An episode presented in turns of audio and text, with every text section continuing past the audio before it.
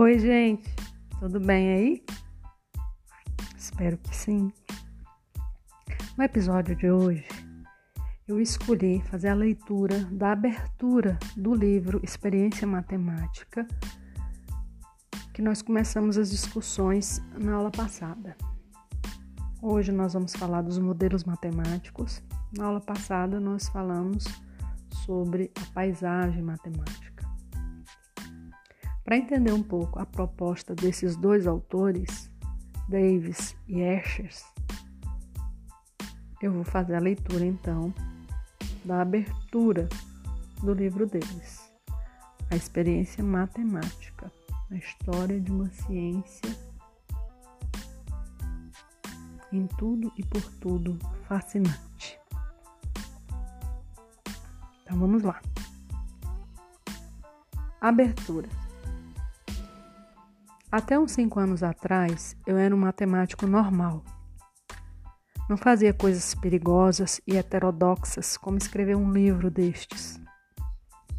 Tinha meu campo, equações diferenciais parciais, e nele permanecia, ou no máximo atravessava um pouco sua fronteira para campos adjacentes.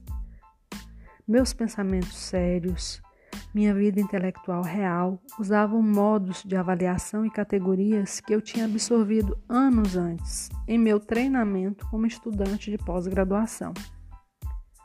Como não me desviava muito destes modos e categorias, tinha somente uma percepção vaga deles. Faziam parte da maneira pela qual eu vi o mundo, e não parte do mundo que eu olhava. Minhas promoções dependiam de minhas pesquisas e de minhas publicações em meu campo de estudo. Ou seja, havia recompensas importantes para dominar o ponto de vista e maneiras de pensar partilhados por aqueles cujo treinamento era semelhante ao meu, os outros trabalhadores na área. Seu julgamento, seu julgamento, desculpa, decidiria do valor do que eu fizesse.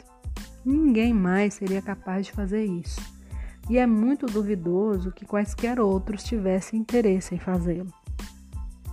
Para libertar-me desse ponto de vista, ou seja, reconhecê-lo, tomar consciência de que era somente uma das muitas maneiras possíveis de observar o mundo, ser capaz de ligá-lo ou desligá-lo à vontade, compará-lo e avaliá-lo relativamente a outros pontos de vista de observar o mundo, Nada disso era pedido por minha profissão ou por minha carreira. Pelo contrário, tais aventuras heterodoxas e duvidosas pareceriam, na melhor das hipóteses, uma perda insensata de tempo precioso. No pior dos casos, uma imissão suspeita em coisas tão escusas e suspeitas como a psicologia, sociologia ou filosofia.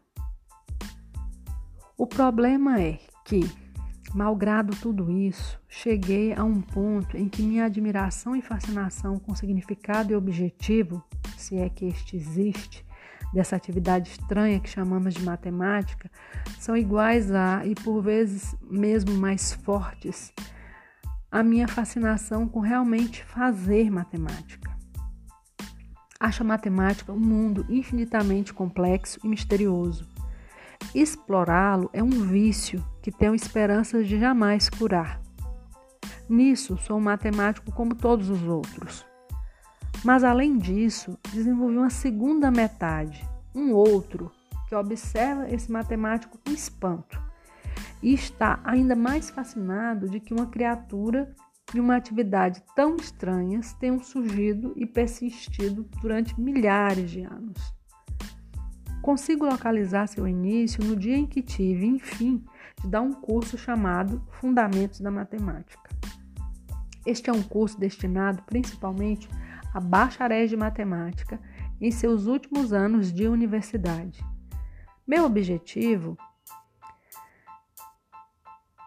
ao ministrar este curso, como em outros que dei ao longo dos anos, era eu próprio aprender o assunto. Naquela época, sabia que havia uma história de controvérsias sobre os fundamentos. Sabia que havia três grandes escolas: os logicistas, associados com Bertrand Russell, os formalistas, chefiados por David Hilbert, e a escola construtivista, conduzida por Bauer. Eu tinha uma ideia geral dos ensinamentos de cada uma delas, mas não tinha nenhuma ideia com a qual eu concordava, se é que eu concordava com alguma, e tinha somente uma ideia vaga do que havia acontecido com elas no meio século, desde a época em que seus fundadores estiveram ativos. Eu tinha esperança de que, ministrando o curso, teria a oportunidade de ler e estudar sobre os fundamentos da matemática e de, como objetivo final, tornar claras minhas próprias ideias sobre as partes que eram controversas.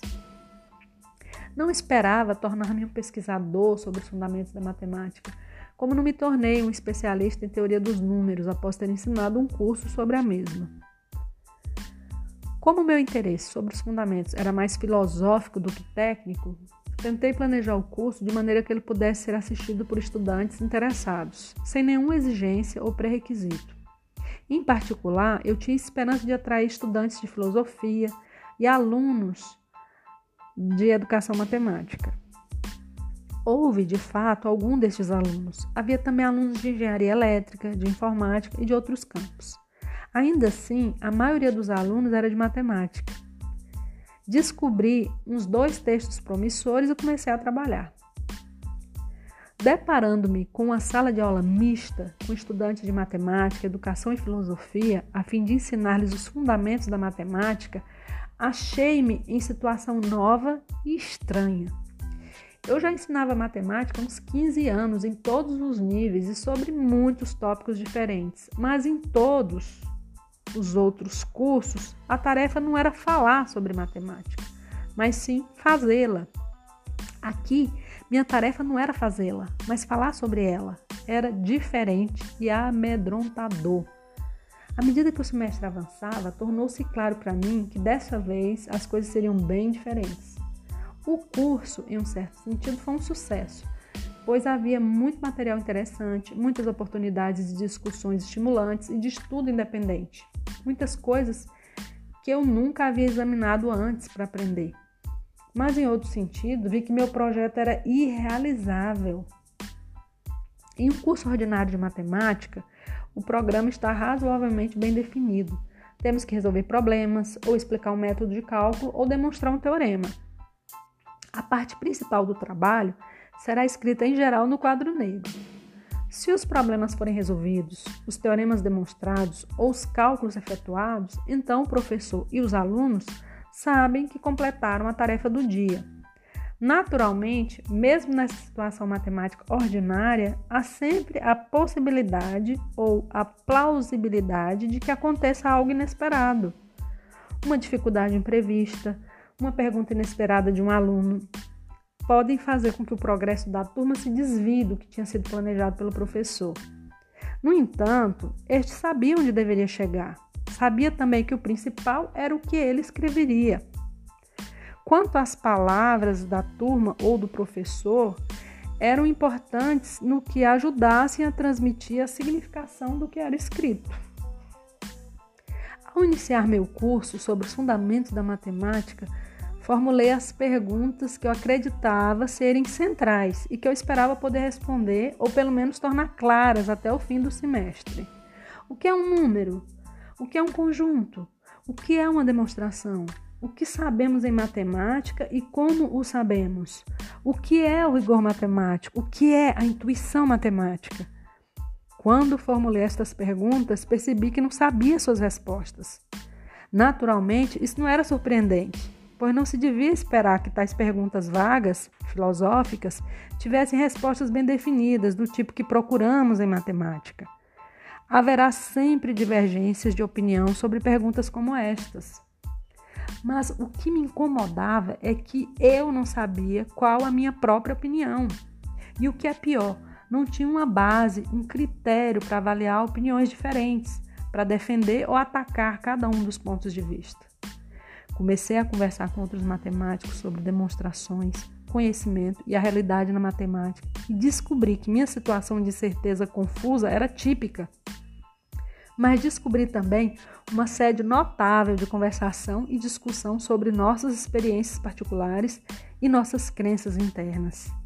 Este livro é parte do resultado destes anos de meditação, escuta e discussões. Ponto final. Até mais, até o próximo episódio. Bons estudos!